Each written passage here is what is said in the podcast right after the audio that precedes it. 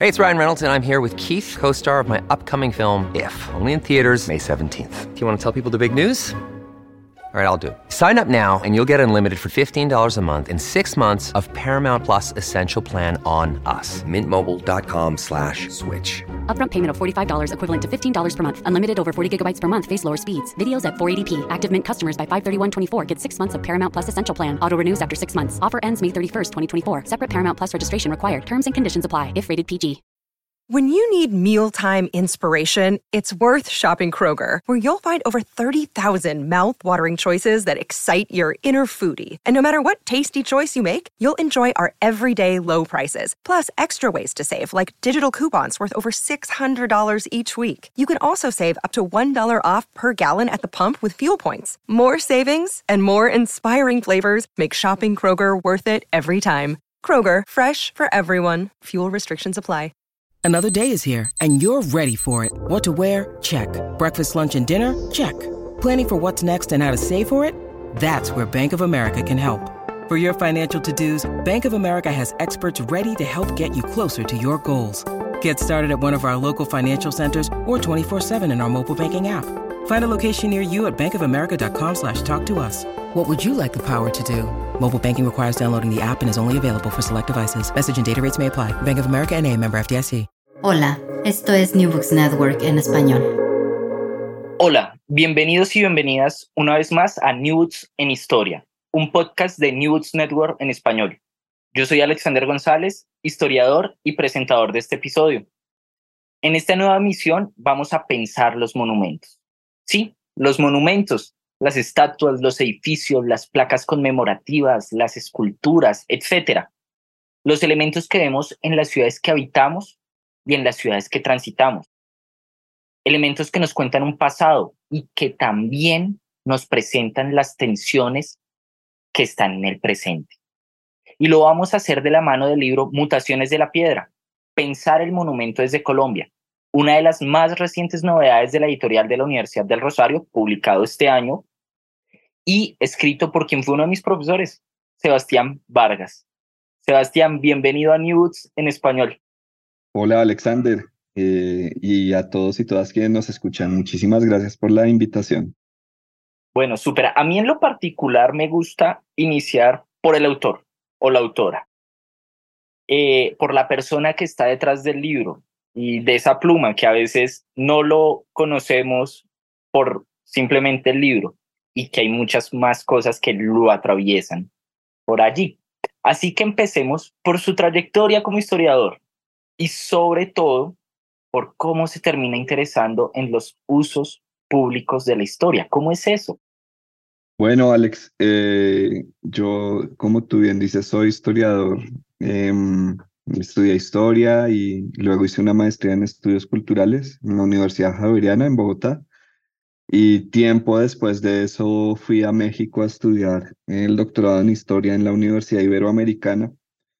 Eh, pero al margen como de estos eh, trayectos eh, académicos, universitarios, como tú bien dices, siempre me ha interesado por las políticas de la memoria y los usos públicos de la historia. Digamos, esto, para resumirlo, tiene que ver con la manera en que diferentes sujetos o grupos sociales eh, la manera en que se relacionan con la historia, ¿no? ¿Qué significa la historia? ¿Qué significa el pasado para, para ellos y ellas?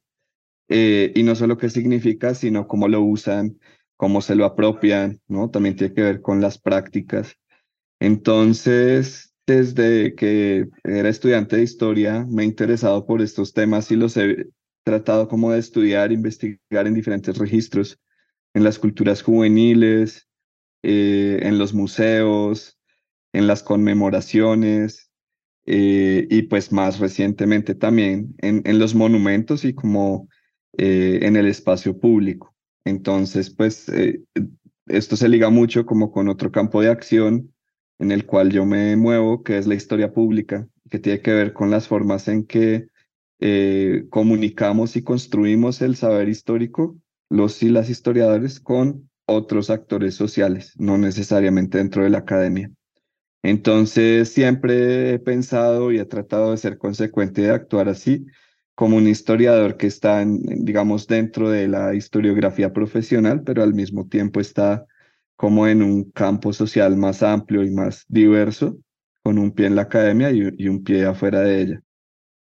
Eh, pensando un poco en, en estos usos de la historia y de cómo, cómo nos acercamos a ella eh, cuando no somos profesionales también en, en el tema de la historia, eh, quiero que hagamos un ejercicio con, con los oyentes. Vamos a ver cómo nos, cómo nos va.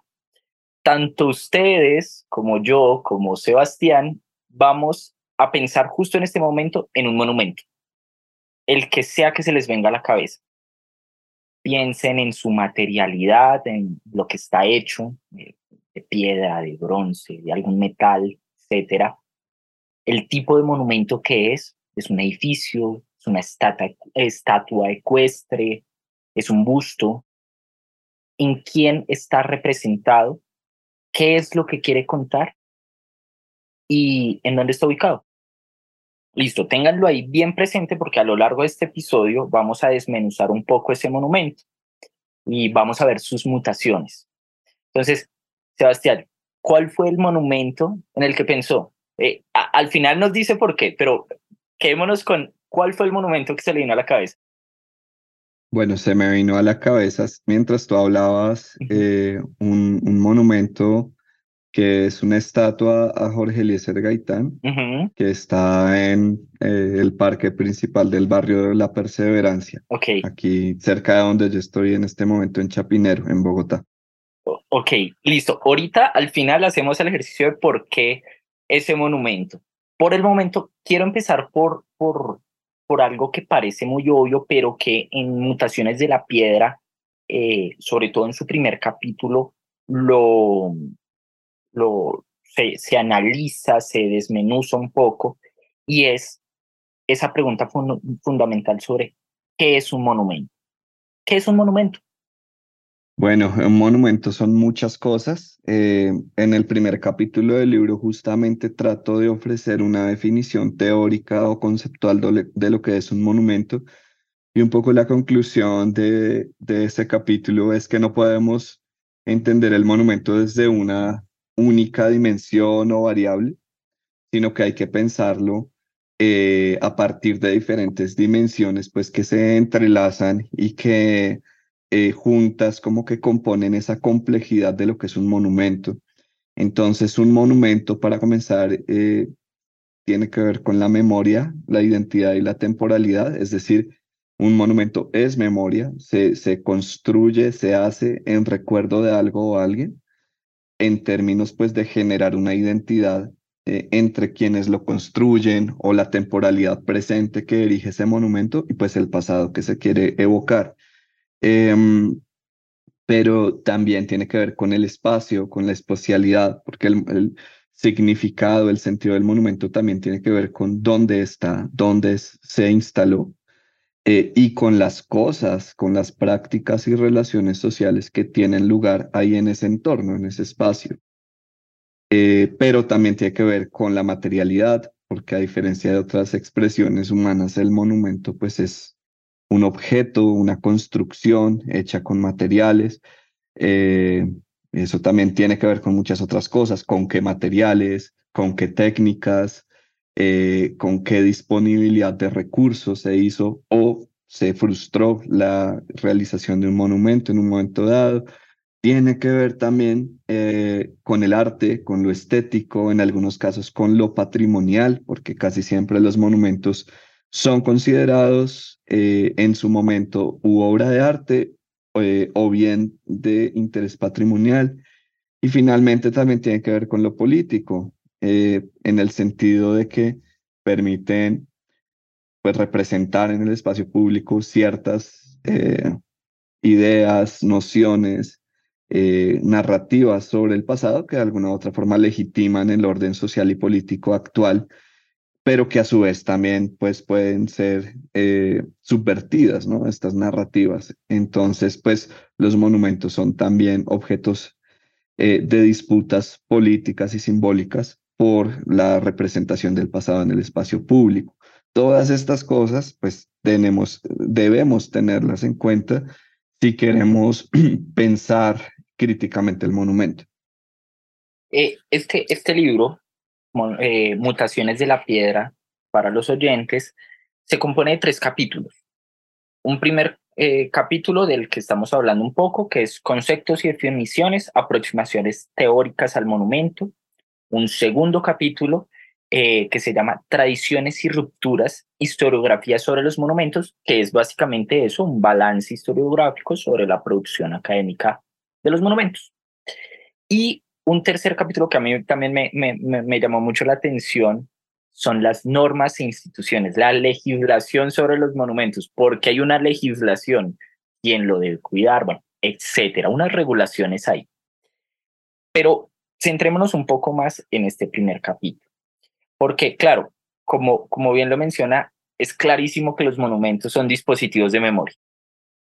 Pero la memoria, también dirían algunos historiadores, como Toro, por ejemplo, la memoria también se compone de olvido. ¿Cuál es la relación entre el monumento y el olvido? Porque el monumento nos presenta un montón de cosas, pero también excluye otras. Eh, claro, y pues por eso decía que, que, que, el monumento también tiene que ver con la política, específicamente con la representación política en el espacio público. Eh, digamos, al, al, igual que otros dispositivos de memoria, como pueden ser los libros de historia, eh, las políticas educativas sobre cómo se debe enseñar historia en, las escuelas, las conmemoraciones, ¿no? O festividades, pues que recuerdan ciertos hechos, etcétera pues los monumentos también son eh, dispositivos de memoria que, como tú bien señalas, están diseñados y se hacen públicos y se transmiten al grueso de la sociedad con la intención, pues, de recordar ciertas eh, cosas del pasado, ¿no? Ciertos personajes históricos, ciertos acontecimientos o procesos, o incluso también ciertas eh, nociones abstractas, por ejemplo, independencia o, por ejemplo, revolución, etcétera. La cuestión es que eh, en, la, en la representación política y en la escritura de la historia, sea cual sea su formato, ¿no? sea libro, sea estatua, sea, no sé, práctica pedagógica, manual escolar, etcétera, eh, siempre se, se, se, se, muestra y se recuerda algo al mismo tiempo, pues que algo se está dejando por fuera, ¿no? Entonces, eh, quizás en el caso de lo monumental esto es mucho más palpable y evidente porque estamos, como ya hemos venido diciendo antes, hablando de grandes obras de arte situadas en el espacio público eh, que fueron diseñadas y construidas con el objetivo pues de que todo el mundo pudiera verlas y que todo el mundo pudiera reconocerlas eh, e incluso se pudieran identificar con estas figuras.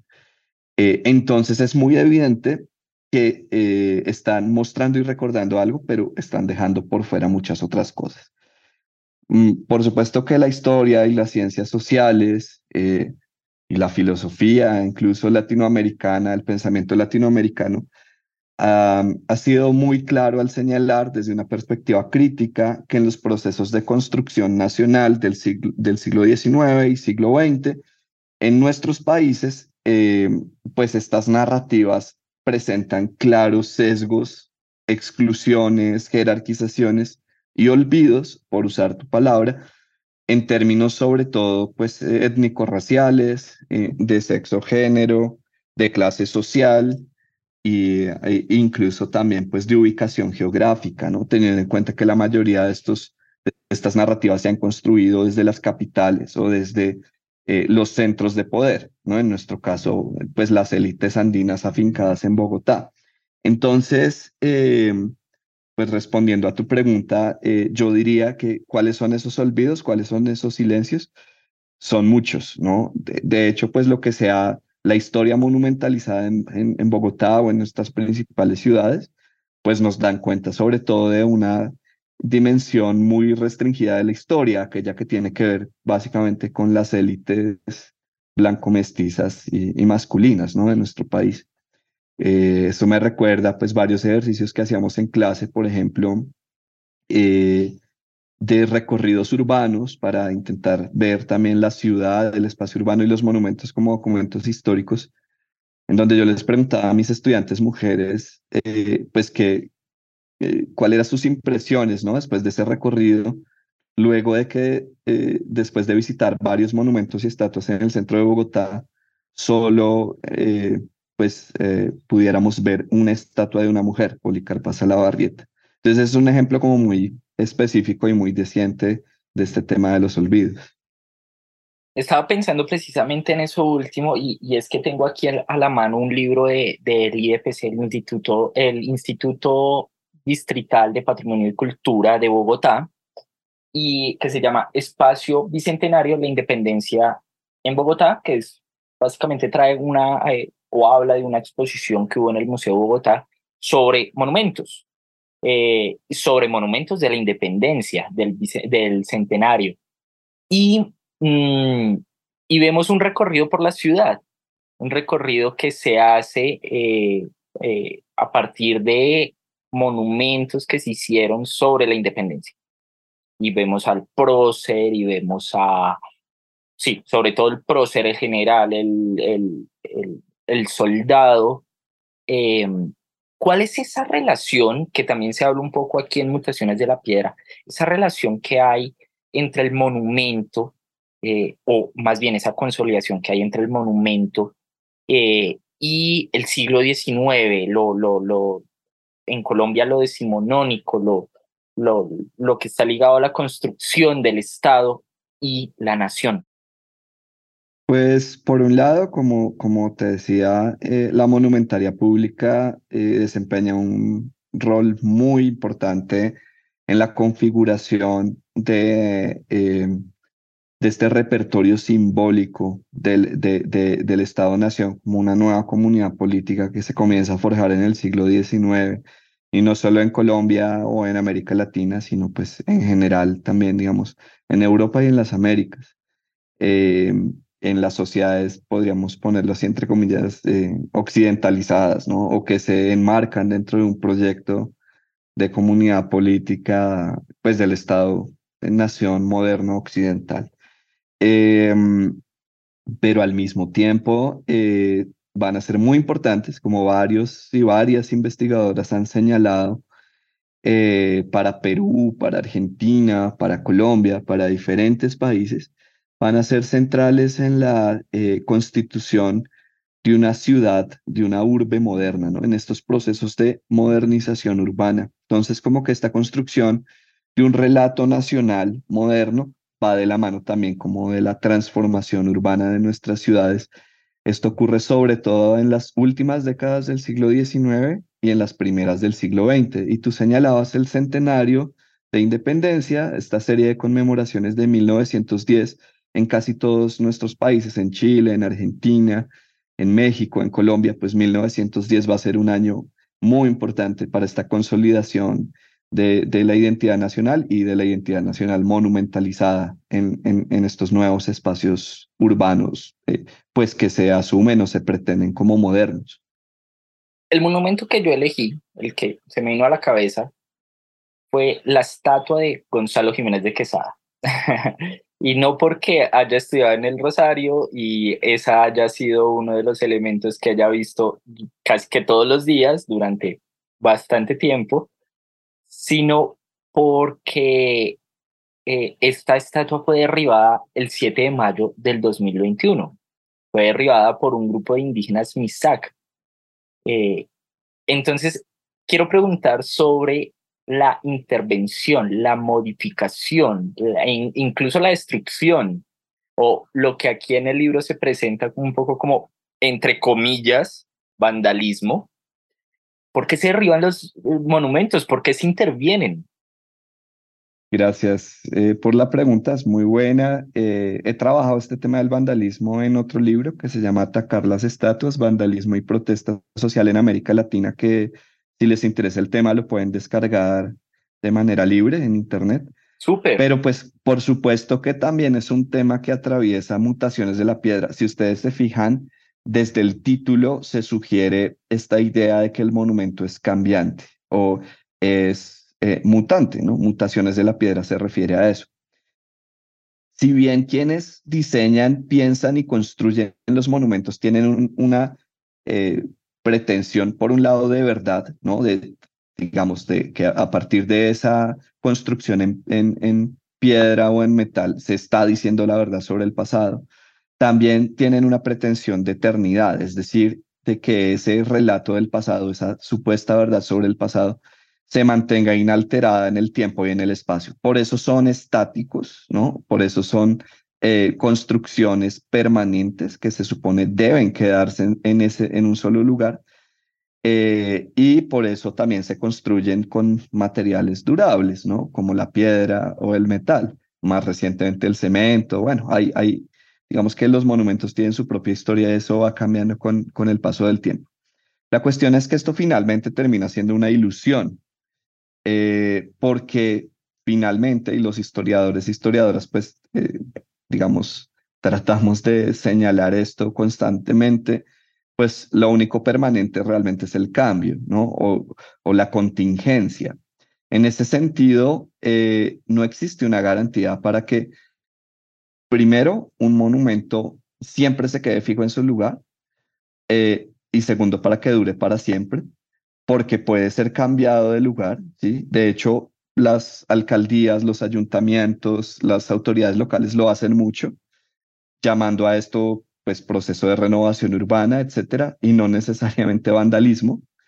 Eh, o también eh, sucede pues que con el tiempo se pueden deteriorar, se pueden dañar, o también por por, por la acción humana de diferentes sujetos o, grupos sociales pueden ser alterados, intervenidos, cambiados.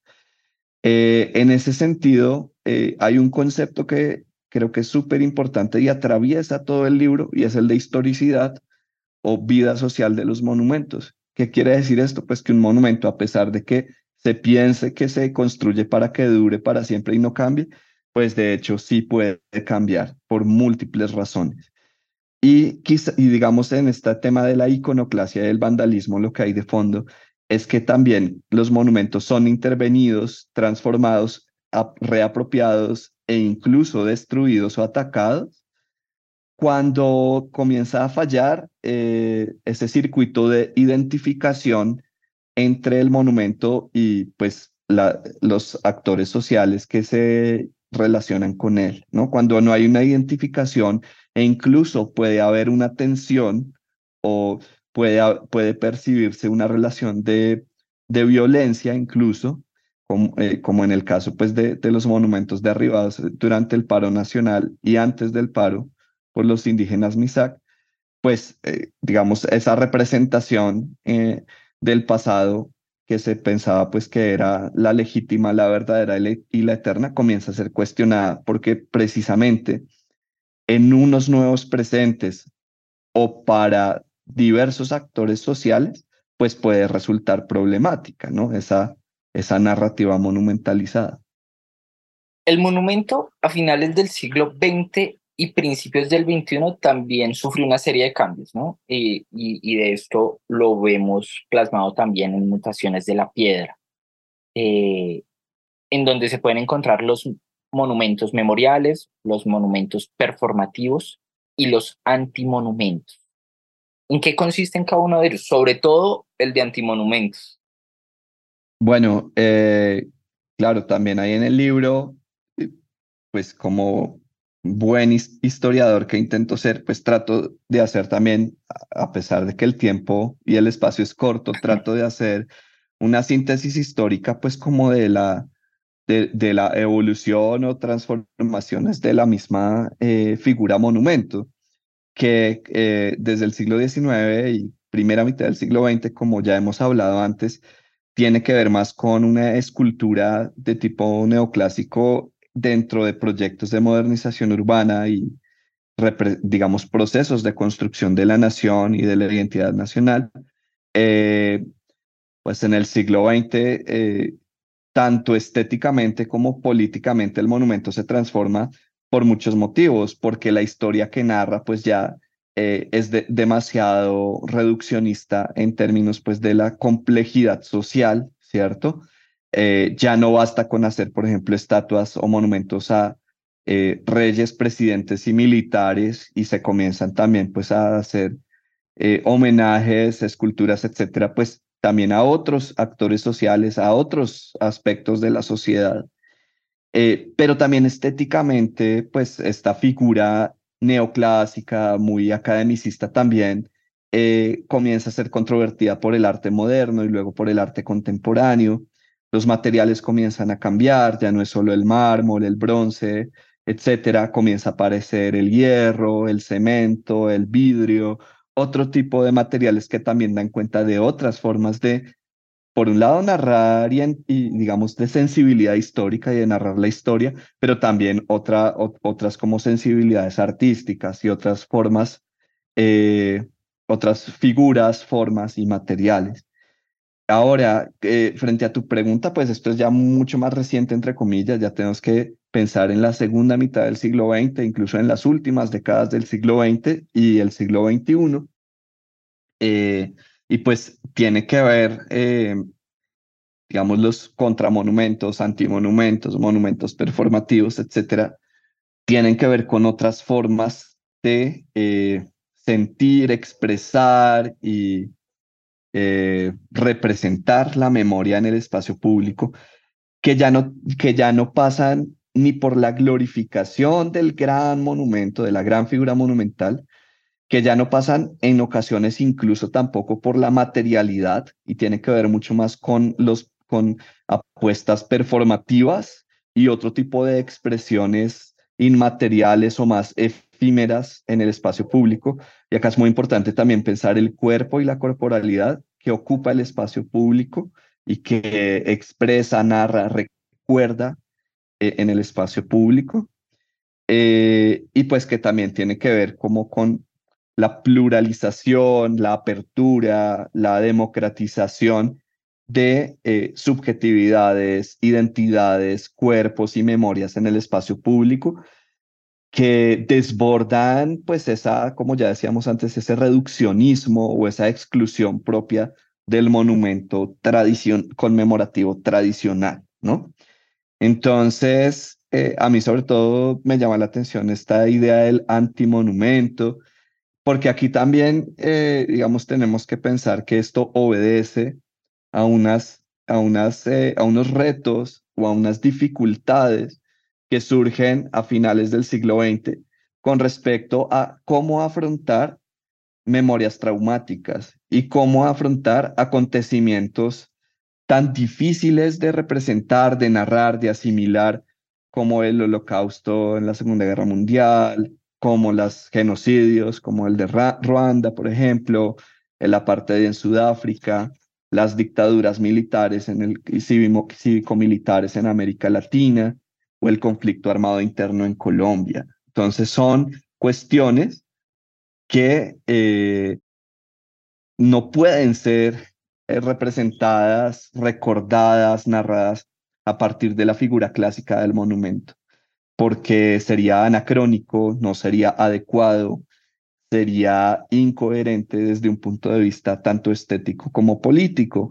Por eso eh, emergen muchas otras cosas como el antimonumento, y aquí hay artistas colectivos artísticos muy importantes en Alemania, en Polonia, en Argentina, en Brasil, en Colombia, pues que han apostado como a estas nuevas formas de, eh, de la memoria, de la reflexión sobre el pasado y la narración del pasado y el recuerdo social en el espacio público. Em, entonces, eh, eso es muy importante. También ah, otro concepto que podría, eh, digamos, estar aquí, que no está en el libro, lamentablemente, pero digamos, también hay reflexión académica al respecto, es esta idea de los memoriales populares, que a diferencia de los monumentos no los hace, digamos, el Estado o grandes compañías privadas, ¿no? No requieren de una gran financiación, sino que se hacen a partir, pues, de comunidades, de grupos sociales en localidades o contextos específicos y que se hacen también generalmente, pues, para recordar víctimas de, de, violencia política o de violencias de diferentes tipos. Entonces, además de este monumento de, de, de, Gaitán que te comenzaba, que fue el que primero que se me ocurrió cuando tú dijiste, yo pensaba también, por ejemplo, en memoriales populares como el que se hizo en recuerdo de Dylan Cruz en la 19 con cuarta, o el que se hizo en la séptima. Entre 19 y, y, 18, eh, el memorial de Nicolás Neira. ¿sí? Entonces, eh, pues que son para quienes nos escuchan y no conocen quizás del contexto colombiano, estudiantes de colegio que pues han sido asesinados por la policía en años distintos, ¿no? En manifestaciones eh, políticas. Entonces, em, para responder la pregunta es como, bueno, dentro de esta larga historia de los monumentos, el antimonumento, el monumento performativo, el memorial popular, pues son nuevas modalidades que obedecen también como a otras necesidades y a otras formas de relacionarse con el pasado, pues muy propias como de nuestra sociedad contemporánea. Pensando en esto último que, que, que, que señala sobre estos monumentos populares no construidos por el Estado, por quien hegemónicamente lo ha venido haciendo desde siempre, se me venía uno a la cabeza que precisamente aparece aquí en el libro, página 93, en, en el inicio del capítulo 3. Me refiero al monumento a la resistencia en Cali, en el Valle del Cauca, en el barrio Siloé. Un, un, una zona que fue, pues, en el contexto del, paro armado, eh, del paro armado, del paro que hubo, del paro cívico que hubo eh, en Colombia durante el 2021, si mal no recuerdo, 2020-2021, eh, pues se erigió este monumento, un monumento que, que se llama A la Resistencia y que muestra escudos, que muestra una serie de, de, rostros eh, de participantes del grupo de la primera línea y de, y de personas que marcharon en este, en este contexto, eh, pues que protestaban en contra de las, de, las imposiciones del gobierno del expresidente Iván Duque. Y este monumento precisamente ha, ha pasado por diferentes vaivenes eh, normativos un poco, que no tenía permiso, que sí tenía permiso, que hay que tumbarlo, que hay, en fin, una discusión ahí más allá del monumento mismo, sino de su, de cómo se erige. Eh, hablemos un poco de esas normas, de esas instituciones, de esa legislación que se aborda en este tercer capítulo. ¿Qué, qué normas hay para hacer un monumento? Eh, ¿Cuál es esa legislación alrededor de ello? Sí, bueno, no, una pequeña aclaración solo antes de comenzar, y es que el Monumento a la Resistencia en Cali eh, eh, no está en Siloé, ah. sino en el, en el sector de Puerto Resistencia. Ah, Puerto Resistencia. Que es a la entrada del distrito de Agua Blanca. Sin embargo, pues tanto el barrio de Siloé como Agua Blanca, pues fueron puntos muy importantes, ¿no? Durante el paro nacional de 2021.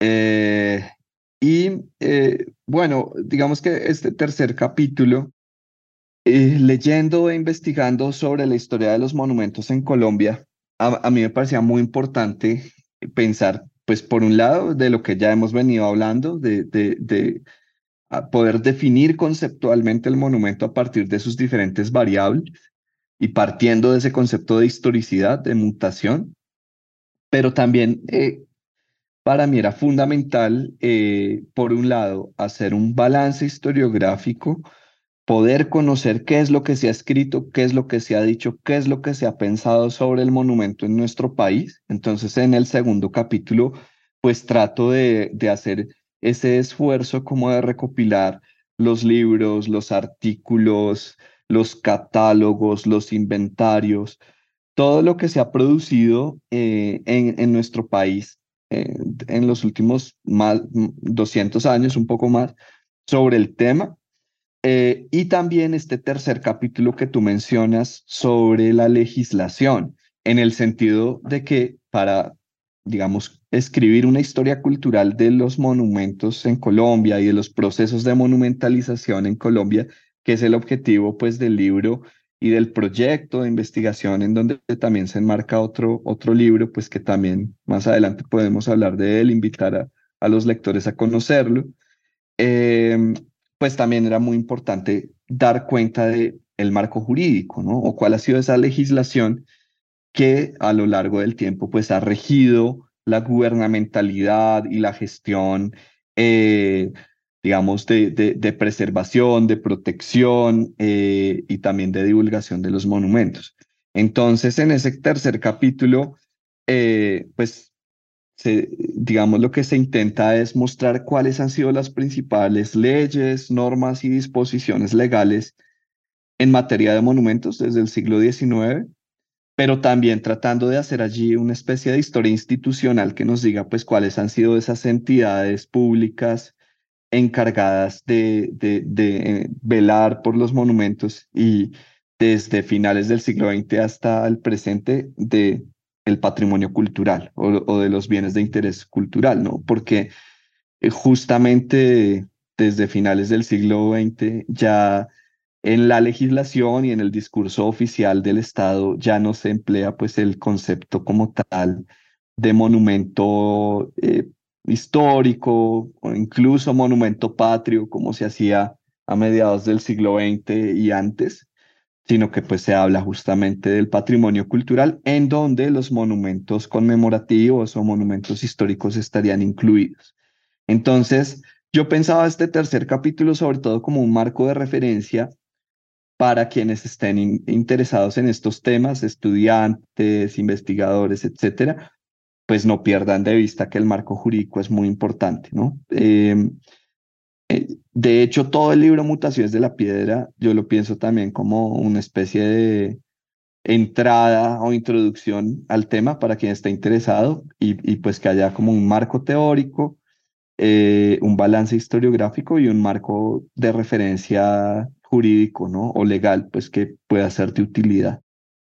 Sí, yo, yo, yo concuerdo con eso. Eh, eh, eh, hay un, un, un, marco teórico, sí, una presentación que es el monumento, sus aristas, diferentes aristas, un balance y, y, y, la legislación que yo creo que está perfecto y que eso nos da pie porque este libro juega muy bien con ese otro libro que se viene y que próximamente habrá presentación 27 de julio en la librería Lerner de la ciudad de Bogotá para quienes estén interesados. Este libro es La materialización del pasado, monumentalización, memoria y espacio público en Colombia. ¿Cómo surge este libro y rápidamente qué nos trae, eh, se, qué se va a presentar allí y cómo juega con mutaciones? Sí, bueno, pues realmente tanto mutaciones de la piedra como la materialización del pasado eh, surgen de un mismo proyecto de investigación eh, que pues hemos venido desarrollando en el programa de historia en la Escuela de Ciencias Humanas de la Universidad del Rosario en los últimos eh, seis años, más o menos. todo, digamos, mi interés por, por los monumentos eh, comienza desde, desde mi investigación doctoral, que fue sobre la conmemoración del Bicentenario de Independencia en México y en Colombia en 2010.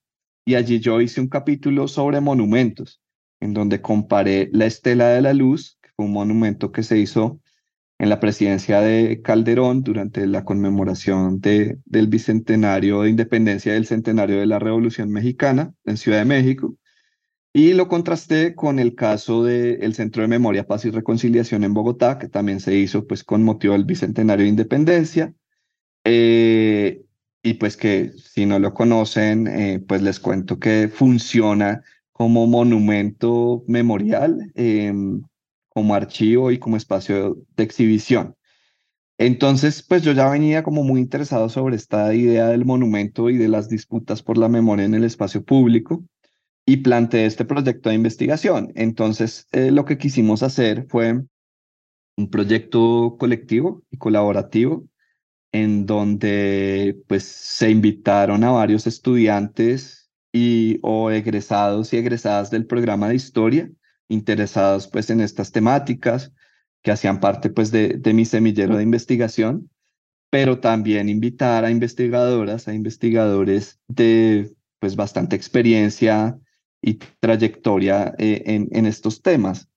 ¿Para qué? Pues para eh, hacer eh, una investigación o digamos, para sumar esfuerzos en esta idea de escribir una historia cultural de los monumentos colombianos que, pudiera abordar los procesos de monumentalización en Colombia y, e interrogar al monumento como un dispositivo de memoria que ha contribuido a establecer ciertas narrativas y relatos sobre el pasado y la memoria nacional, mientras que, como tú decías antes, ha olvidado, silenciado o marginalizado otras.